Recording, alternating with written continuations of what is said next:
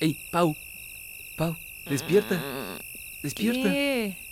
Mira el cielo. Mira todas las estrellas que se ven. Ay, sí está muy bonito. Sí. Oye, tengo la impresión de que ya habíamos estado aquí antes. ¿Aquí? ¿Acampando lejos de la ciudad, tirados en el pasto, mirando las estrellas? Sí, no sé por qué. Debe ser porque tienes mala memoria, Víctor, y no te acuerdas ni de lo que desayunamos. Huevos con jamón o chilaquiles. Ay, qué bonito es poder ver las estrellas, tan brillantes y lejanas. Sí vale la pena alejarse tanto de la ciudad. Fíjate, estaba acordándome, hay, hay unas... Hay un pasaje de Saint-Exupéry, Antoine de Saint-Exupéry, el, el autor del Principito. Sí, sí sé quién es. Bueno, hay un pasaje justamente en el Principito que dice, dice que las estrellas son todas diferentes. No, que todos los hombres poseen estrellas. Mm, no, ya no me acuerdo, pero era algo bien padre. Todos los humanos tienen a las estrellas, pero no son lo mismo para todas las personas. Para algunos, los viajeros, las estrellas son guías. Para otros, no son más que pequeñas luces en el cielo. Para otros, los sabios son problemas. Esa, esa, mira, ¿te la sabes de memoria? Tal vez conozcas una cosita que llaman Internet. Ah, bueno, pues me gusta mucho. Porque estoy seguro que al decir que las estrellas son problemas, Saint-Exupéry se refería a que al estudiarlas detenidamente, las estrellas les generan a los científicos cada vez más preguntas. Aunque bueno, según yo, cualquiera que se haya puesto a contemplarlas lo suficiente seguramente se ha hecho también muchas preguntas sobre ellas, como de qué están hechas, por qué brillan, qué tan lejos están, o la que según yo es la mejor de todas, de dónde salieron. Yo tengo una pregunta ahora que estoy viendo el cielo nocturno sobre nosotros y todo. Dispara. Nos acaban de robar la casa de campaña, ¿verdad? Ay. Sí. El Instituto Mexicano de la Radio presenta Historias Cienciacionales. Ciencia para tus oídos.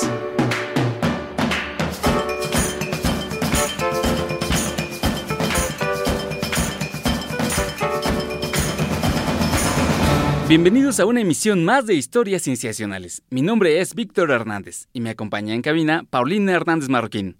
Hola, Pau. Tienes que hacer más que agitar la mano, Pau. Ah, hola.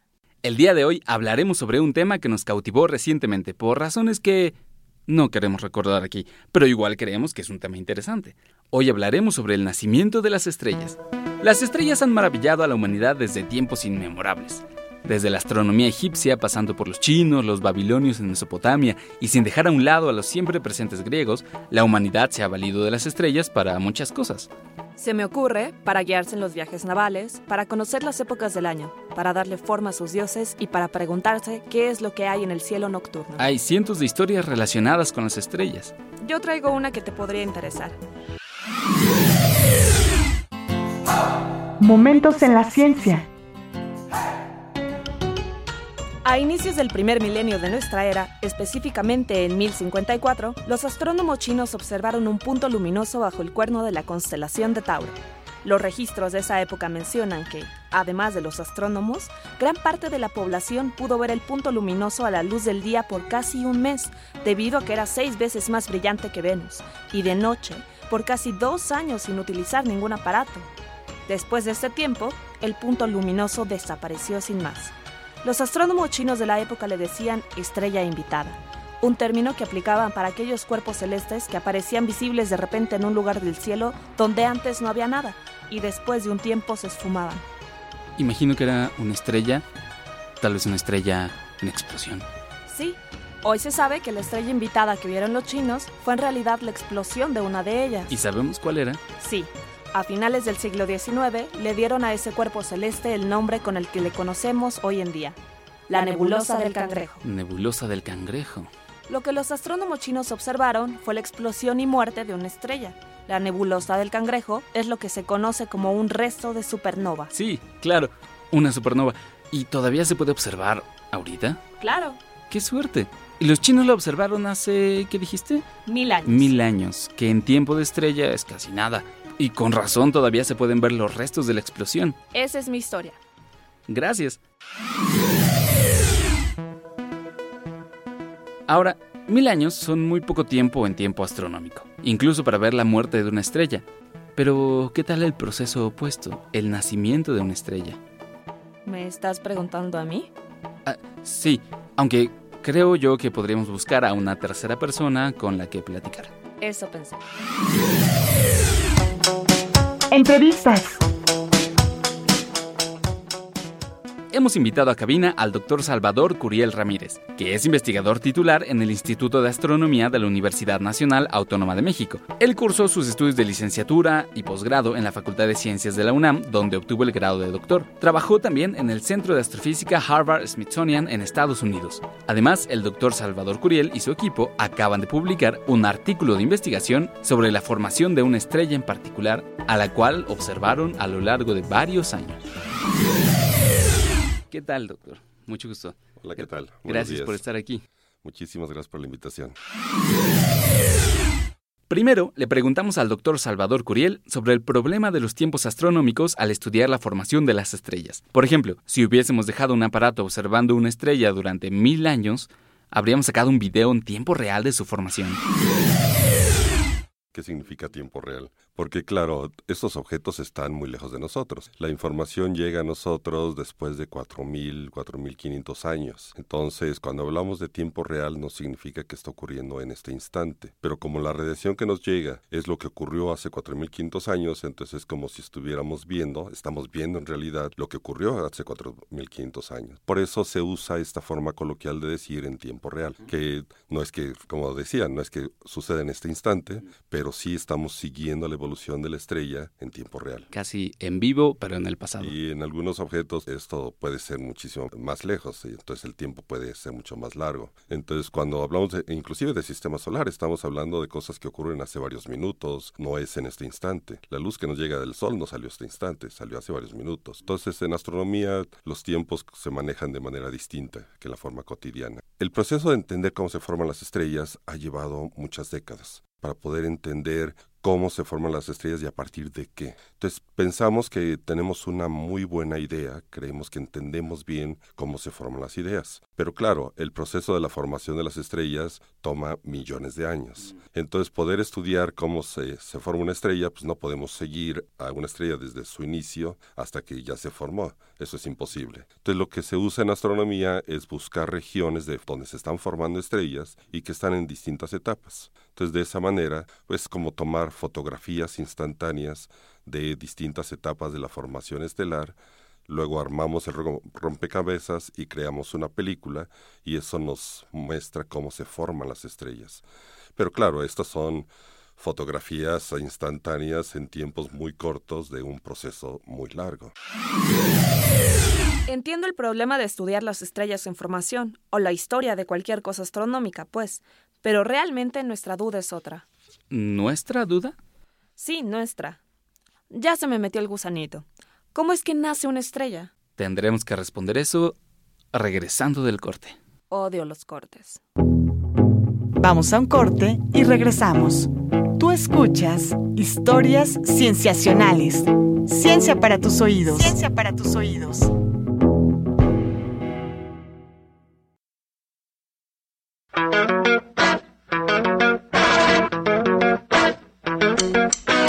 Estamos de regreso en Historias Cienciacionales. Ciencia para tus oídos. Ciencia para tus oídos. Antes del corte estábamos preguntándonos cómo se forma una estrella. El doctor Salvador Curiel nos lo respondió. Suertudos de nosotros. Bueno, las estrellas se forman dentro de nubes moleculares, en regiones relativamente más densas porque no son homogéneas. Entonces, si queda fuera de equilibrio esta eh, pequeña región, que le llamamos un núcleo denso de gas, entonces empieza a colapsar. Entonces el colapso va hacia el centro pero este, como hay turbulencia, se están moviendo las nubes, esto hace que en cuanto empieza a colapsarse, está girando de alguna manera ese núcleo y al colapsarse, pues esto empieza a girar más rápido. Entonces, la caída no es directamente hacia el centro, sino es, se forma lo que conocemos como un disco de acreción o disco protoplanetario, y entonces el material cae ahí, y luego el material se, ya dentro del disco se dirige hacia el centro, y es donde se forma la estrella. Ya veo. Básicamente es el mismo proceso por el que se tapa el lavabo. ¿Qué? Ajá, o sea, se van cayendo cosas en el lavabo, pasadores, tapas, ligas, y todas giran un poco antes de entrar al desagüe, pero ya dentro se acumula el material en el centro que forma una bola de basura que tapa el lavabo. Bueno, no una bola, sino una estrella. Siento que estás alargando mucho la analogía y no sé por qué. Por cierto, una estrella tapó el lavabo en la mañana. Ah, ya.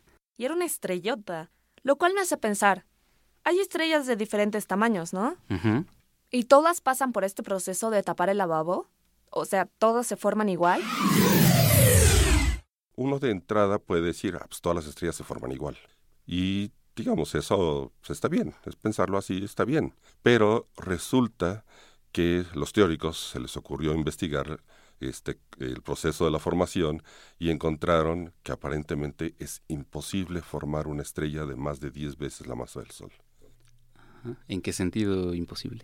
Eh, en el sentido de que por el mismo proceso, que, que es el que pensamos que ocurre, eh, va creciendo la estrella y esto tarda millones de años en estrellas como el Sol. Y entonces, una vez que ya terminó de formarse, se enciende, empieza a producir radiación, empieza a producir un viento que eh, arroja partículas que conocemos como el viento solar, y esto ocurre en todas las estrellas. Pero resulta que las estrellas, mientras más masivas, el proceso es más rápido. Entonces ya no tarda millones de años, sino tarda cientos de miles de años, y se enciende mucho más rápido, en una etapa más temprana. Entonces, lo que se, ha encontrado teóricamente es que cuando todavía está entrando material hacia la estrella, todavía está creciendo, se empieza a producir el viento y la radiación cuando llegan aproximadamente unas 8 o 10 veces la masa del Sol. Ahí ya se empieza a producir la radiación y entonces esta radiación detiene el colapso de la nube y entonces ya no puede seguir creciendo. Entonces, esto es teórico. Entonces, ahí hay un problema. Entonces, ¿qué ocurre con las estrellas más masivas, que 10 veces la masa del Sol? ¿Cómo se forman? Se forman igual que las estrellas menos masivas y si, o de otra manera. Si se forman igual que las estrellas menos masivas, entonces tiene que haber algún mecanismo que les permita seguir creciendo. Y entonces por eso, como que ahora tomó mucho auge el estudiar estrellas masivas, estrellas de más de 10 veces la masa del Sol, porque queremos entender cómo se forman. Pero el problema está en que están más lejos de nosotros, son menos abundantes, por lo tanto es muchísimo más difícil estudiarlas. Entonces ha sido muy lento el proceso y poco a poco hemos ido avanzando y por ejemplo ahora ya tenemos evidencia de que una estrella de 20 veces la masa del Sol se forma a través de acreción.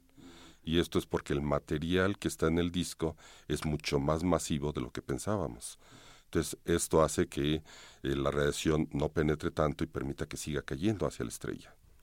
Entonces, pero, pero llegamos a 20. Podemos llegar a 30, 40, 50 veces la masa del Sol. De la misma manera, todavía no lo sabemos. Ajá, ya sabía yo que no podíamos saber todo. Las estrellas siguen siendo un problema, como decía Antoine. Sí, pero lo que acaban de descubrir el doctor Salvador Curiel y sus colegas puede resolver algunos de esos problemas. Puede iluminar más nuestro conocimiento sobre la formación de las estrellas. Iluminar las estrellas y yo soy la que exagera. Entonces ahí lo que ocurrió es que estábamos estudiando regiones de formación estelar de alta masa y entonces encontramos unas regiones en las cuales se separaban de lo que, de, de lo que entendíamos de las, del proceso, como que había algo extraño. Entonces encontrábamos que las estrellas este, formaban una burbuja este, ionizada esférica y había material molecular alrededor, entonces formando lo que llamamos una burbuja de vapor de agua, porque lo observamos en máseres de agua. Un máser es como un láser, una amplificación de radiación, pero en lugar de ser de luz, es de microondas. Un máser de agua es la amplificación que generarían naturalmente las moléculas de agua cerca de una estrella, y la amplificación es tan particular que se puede usar como firma para reconocerlas en el espacio. En todas las demás estrellas, cuando ya se forma el chorro de gas, que es uno de los pasos que ya conocemos, de, que pensamos es que de los primeros pasos en la formación de las estrellas, se forman chorros de gas. Entonces, estos se- son bipolares y son de muy alta velocidad. Entonces, cuando encontramos máseres de agua en esos casos, más bien están trazando el disco. Entonces, en este caso, la pregunta era, ¿están trazando el disco y lo estamos viendo de frente o qué están trazando? Entonces nos dimos cuenta que al estudiarlo así en varias épocas, estas estructuras se estaban expandiendo. Entonces llegamos a la conclusión de que se trata de un gas ionizado que se está expandiendo y la cáscara de, este, moléculas también se expande junto con la región H2, con la región ionizada. Pero entonces, eso pensamos que ocurría en las últimas etapas de las estrellas, no en las primeras etapas de las estrellas. Porque hay algo como eso en las primeras etapas de la formación de las estrellas.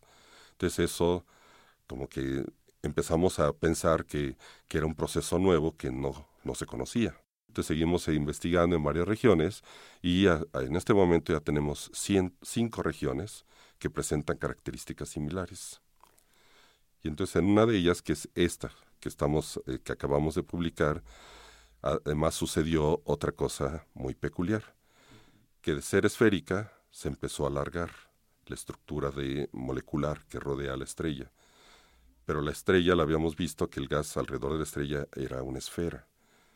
Entonces ahí pues hicimos una predicción. Dijimos, bueno, a lo mejor lo que está sucediendo es que esto es la transición entre una estructura esférica a la formación de los jets, el inicio de la formación de, los, jets, de los chorros, que en otras estrellas son muy evidentes y son gigantescos, pero esto apenas está iniciando.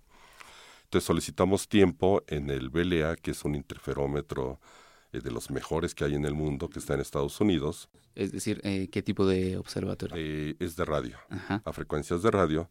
Entonces pedimos mucho tiempo, varias frecuencias, y este, escribimos la propuesta y dijimos lo que queríamos y cuál era la predicción y lo que esperábamos encontrar. Y nos dieron el tiempo. Y como lo pensábamos, eso fue lo que encontramos. Ahora lo que estamos viendo es que el gas ionizado ya no es esférico sino ahora ya está alargado y está formando un jet bipolar. Y la estructura de molecular sigue creciendo en la, en la misma dirección que el jet. Entonces el jet está empujando el gas molecular. Entonces esto, la pregunta es dónde encaja en el proceso de formación estelar. Entonces pensamos que esto es anterior a la formación de los jets. O sea, es todavía una etapa más eh, más eh, cercana al inicio de la formación de la estrella. Entonces es una parte que no conocíamos del proceso de la formación de las estrellas. Si hubiéramos de hacer alguna eh, analogía, diríamos entonces que está más cerca de la concepción de las estrellas que de la infancia. Pues si pensamos, por ejemplo, en el proceso de, la formación, el crecimiento del feto, podríamos decir tal vez que cuando ya tienen los chorros, quiere decir que ya está formado el feto, ya tiene brazos, ya tiene cabeza, ya tiene todo y ahorita estamos llegando a una etapa anterior donde tal vez sería demasiado temprano decir que todavía son células. Tal vez ya empieza a formarse el, cuerpo, pero no tan definido. Ya. La estrella en formación que el doctor Curiel y sus colegas han observado se localiza a 4.200 años luz de la Tierra, y los casi 20 años que llevan de observarla representan una evolución veloz. Astronómicamente hablando, es prácticamente nada pero suficiente para que se vean esos cambios. Y eso es lo fascinante de su estudio, que nos da evidencia de que es probable que algunas estrellas cambien mucho en las primeras etapas de formación. También nos dice que todavía tenemos mucho por conocer sobre el nacimiento de las estrellas. Mucho. Eso me emociona. Y me asusta a la vez. Dejemos que el doctor Salvador Curiel nos diga cómo se siente estudiar algo así de nuevo y fascinante es padre encontrar cosas nuevas, cosas que no se conocían, porque eso quiere decir que, que estos son resultados únicos, por lo menos en ese instante. Porque después esto se cambia radicalmente, la gente empieza a interesarse y entonces mucha gente se interesa. Entonces ahorita, por ejemplo, nuestro grupo empezamos trabajando e, en esta dirección, éramos dos o tres, y ahorita ya tenemos un grupo de 15 o 20. Entonces está creciendo y hay otros grupos que también están estudiando este, el proceso de formación estelar con técnicas similares a la nuestra. Entonces no somos los únicos. Entonces digo, ahí el, el, por eso el, yo creo que el publicar un artículo en Nature o en Science como que sí, pues está un cierto orgullo porque eh, se supone que en esas revistas solamente se publican cosas muy especiales, cosas muy novedosas y que son muy importantes. Entonces, el lograr publicar en esas revistas dice, bueno, es, creo que el trabajo está, haciendo, está dando resultados muy importantes. Y entonces es algo que pues sí da orgullo. Debo decir que me gustó mucho lo que nos contó nuestro invitado, su estudio, las preguntas, todo. Pero hay un malestar que no me podré quitar. ¿Cuál? Nada de esto nos regresará a nuestra casa de campaña. Sí, ya sé. Y era una edición especial de Hora de Aventura. La vida tiene tragedias, las tiene. Pero también tiene luz de estrellas. Aquí debe recordar las palabras del Dr. Seuss, el escritor norteamericano. Si de noche lloras por tu casa de campaña, las lágrimas no te permitirán ver las estrellas. No era así, pero entiendo tu punto. Lamentablemente entiendo tu punto. Esto ha sido todo en este episodio de Historias Cienciacionales. Agradecemos a Paulina Hernández Marroquín por habernos acompañado, que está saludando. Al doctor Salvador Curía Ramírez, por habernos concedido tiempo para esta entrevista. Si ustedes quieren contactarnos, alguna pregunta, queja, sugerencia, comentario, pueden buscarnos en nuestras redes sociales, Facebook, Tumblr y WordPress como Historias Cienciacionales, en Twitter como arroba cienciacionales, todo con C, y en correo como historiascienciacionales arroba gmail.com. Participaron en la realización de este programa Marcela Montiel en producción y edición, Carolina Durán en diseño de audio y edición, Roberto Portillo en grabación y edición y Manuel Compatitla en los controles técnicos. Les agradecemos mucho. Nos vemos la siguiente semana en un episodio más de Historias Cienciacionales. El Instituto Mexicano de la Radio presentó Historias Cienciacionales. Ciencia para tus oídos.